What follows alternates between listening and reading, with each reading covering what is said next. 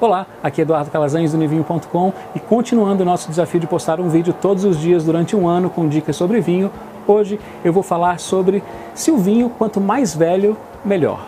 Bom, essa é uma dúvida muito comum e quem nunca guardou um vinho que ganhou no final do ano e deixou ele lá na cozinha ou no armário, esquecido lá por uns 6, 8 anos e depois, numa ocasião especial, resolveu abrir esse vinho e descobriu que esse vinho estava com gosto horroroso, ruim?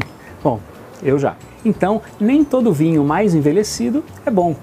Logo de cara, eu vou falar que menos de 1% dos vinhos produzidos no mundo são vinhos para serem guardados por muitos anos. E claro que esses vinhos são vinhos especiais, vinhos produzidos com as melhores uvas da melhor área da vinícola e geralmente são vinhos produzidos em baixa escala, poucas garrafas por safra e geralmente apenas nas melhores safras.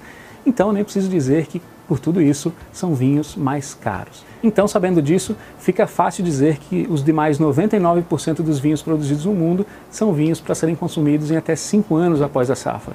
Isso para os vinhos tintos. No caso dos vinhos brancos, eles devem ser consumidos bem antes disso, no máximo um ou dois anos após a safra. Então, a não ser que você tenha um desses vinhos especiais, eu sugiro que você comemore o dia de hoje, abrindo aquela garrafa está lá esquecida na sua cozinha.